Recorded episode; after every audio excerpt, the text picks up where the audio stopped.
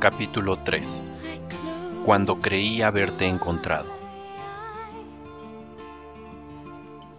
Hola, así comenzó todo. Así comenzó esa aventura de conocerte, de mirarte y de compartir momentos a tu lado. Y es que casi todas las historias comienzan así.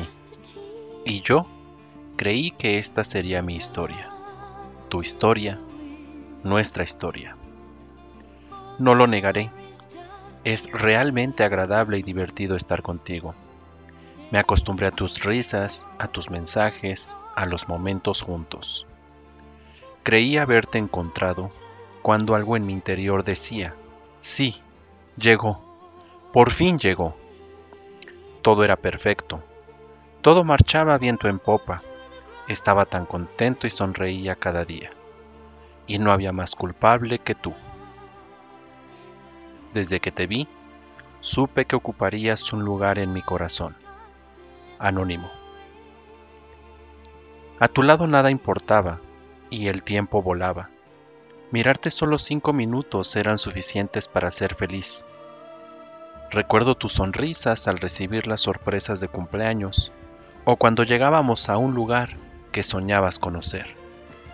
Estaba escribiéndose una historia, nuestra historia. Al menos así lo creí. Y es que como dicen, si no los confunden como novios, fallaron como amigos. Y eso nos pasó. Solo que ni novios ni amigos. Es más, en este momento no sé ni lo que fuimos. Entregué todo, mucho, lo mejor, poco, lo que me sobraba. Eso ahora no lo sé. Pero puedo asegurar que lo que di siempre fue sincero al igual que mis palabras, y que recibí muy poco, quizá nada.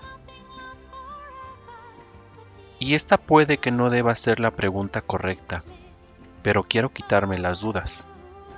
¿Qué sentías por mí? Anónimo. Mi mayor sorpresa, esas publicaciones, esas noticias que las redes sociales se encargan de hacernos llegar y que nos enseñan que no todo es lo que parece y que nos hacen abrir los ojos. Ese día, mi mundo se derrumbó. Todos los sueños que tenía contigo se comenzaron a disipar junto con tu recuerdo. Sin embargo, no te culpo, porque nunca fuimos nada, aunque pudimos serlo todo. Hoy me siento tranquilo, y estoy seguro que tú también lo estás. Me quedo con los bellos recuerdos, con los bellos momentos, esos que se dieron cuando creí haberte encontrado.